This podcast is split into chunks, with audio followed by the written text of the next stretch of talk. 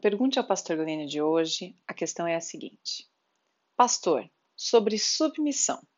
Se o marido estiver errado, mesmo assim a esposa deve segui-lo? Como a igreja deve encorajar os papéis do homem e da mulher na sociedade bagunçada em que vivemos? Pastor Glênio, o que o senhor diria ao ouvinte que fez essa pergunta? Pois é. Vivemos uma sociedade bagunçada desde o Éden. Essa bagunça não é coisa de hoje. A questão que nós precisamos analisar é a, é a quantidade de bagunça.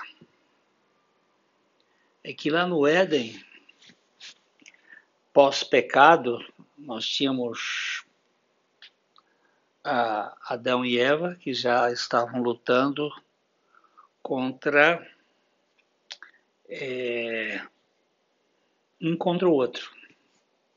Ali já começa as desavenças e, as, e a falta de entendimento e submissão. Depois tínhamos quatro personagens referentes na Bíblia, não significava que só tinham quatro, mas era Adão, Eva, Caim e Abel. E já temos aí um, uma guerra que levou um quarto da humanidade a, a óbito. Então, essa questão que às vezes a gente fala de um mundo bagunçado, o mundo bagunçado foi desde que o pecado entrou. E a questão da submissão é uma questão de dependência a Cristo. Ah, ah, não existe uma submissão burra. Esta submissão que é às vezes preconizada em torno de do casamento em si. Mas é isto quando a palavra de Deus vai colocar este padrão da, da família, ele coloca Deus Jesus, o marido e a esposa. Jesus está submisso a Deus dentro da sua, é, é, da sua missão que ele tinha aqui para com Deus. Não é que ele era inferior. Não existe essa ideia de inferioridade na Trindade. Eles são um. Mas quando, é, como função redentiva e como modelo, ele estava submisso ao pai. Assim como a esposa está submissa ao marido, com o padrão, tendo como padrão Cristo. Jesus Cristo como padrão. Então, o que, que, que, que eu entendo sobre esse assunto? Eu vejo o apóstolo Pedro dizendo na sua terceira epístola, sua primeira epístola, no capítulo 3, ele diz assim: da mesma forma, vocês, esposas, uh, sujeitem-se à autoridade de seu marido, assim mesmo que ele se recuse a mesmo que ele se recuse a obedecer à palavra, ele será conquistado por sua conduta ou pelo seu modo de viver sem palavra alguma, mas por observar o seu modo de viver puro e reverente. Ele coloca aqui a ideia de que quando você depende de Cristo, você pode ser submissa ao seu marido. Aí a pergunta diz, mas e, se ele tiver errado? Quem está certo? É, ele diz aqui, ah, ainda que ele não obedeça a palavra, seja ganho sem palavra alguma pelo procedimento de sua esposa. Se você é uma nova criatura em Cristo Jesus, Jesus vive em você. Se Jesus vive em você, ele tem poder para mudar as circunstâncias. Eu já vi isto. Eu vou contar uma história de um, de um, um marido extremamente despota, extremamente mandão, tirano. E uh, ela, a esposa veio conversar comigo e ela ela estava muito perturbada com essa questão que ela não, não suportava. Eu disse: vamos imaginar que ele seja responsável por 50% das crises do casamento e 50% é você. Então, vocês têm debate, tem guerras aí, você acusa ele de tais e tais coisas e ele acusa você de tais e tais coisas.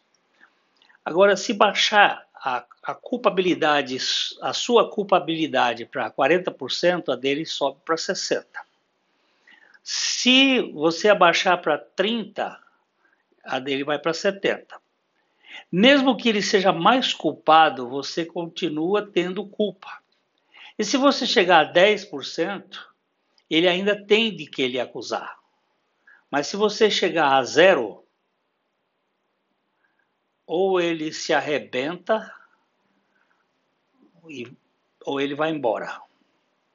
Isso é fato. Ele não vai aguentar uma culpa de lhe acusar e você.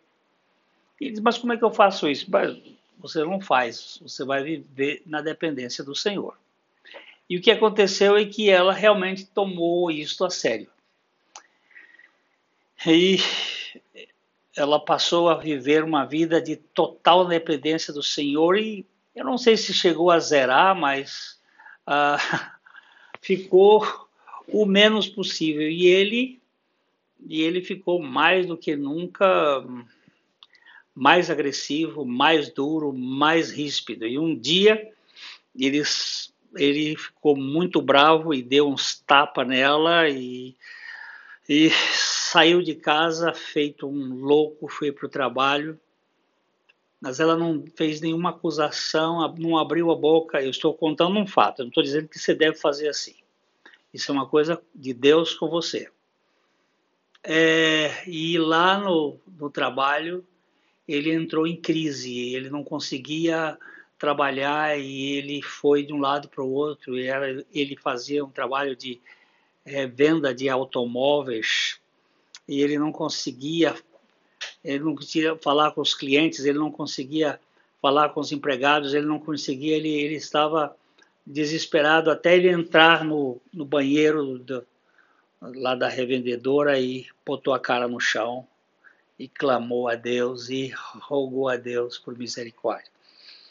Levantou dali, pegou o telefone e ligou para a esposa e o, quando ela ligou ela já ficou meio assustada, o que vem agora, e ele disse assim, querida, quando ela disse querida, ela disse que tomou um susto, porque ela não, já não falava isso. Ele disse, se você me perdoa por tudo que eu fiz na sua vida até hoje. E o caso é que este casal eu conheço e eles vivem hoje a dimensão da graça. Eles foram restaurados. Então, submissão não é uma coisa que nós podemos fazer. É algo que vem por meio do Senhor. A sociedade é bagunçada, mas o meu lar pode ser um lugar da manifestação de Deus. E se ele, o marido, não é ainda discípulo do Senhor, se ele é apenas um religioso ou nada, ele não vai ser ganho por meio da sua argumentação. A Bíblia é muito clara em dizer aqui que ele vai ser ganho sem palavra alguma. Ao observar o vosso procedimento, a vossa conduta, a vossa postura cheia de temor. Temor ao Senhor não é um temor ao marido, é essa, essa dependência do, do Senhor que vai fazer a mudança. eu citei um caso, mas eu tenho outros casos que Deus tem feito uma obra maravilhosa. E outros que não suportaram e deram no pé, foram embora. Né? E a Bíblia diz claramente que, neste caso, é, não é Deus não, não ama o divórcio, mas aquele que quer sair, que ele saia. E neste caso, a Bíblia diz: o irmão ou a irmã teve o incrédulo saindo, não fica sujeito à escravidão. Então, é, Deus vai dar, trazer aí liberdade e vai trazer libertação e possibilidade de uma nova história. Então, não acredito que exista uma submissão baseada numa sociedade doente, mas numa submissão baseada no amor de Deus e no poder que Deus tem, na soberania de Deus para mudar as circunstâncias.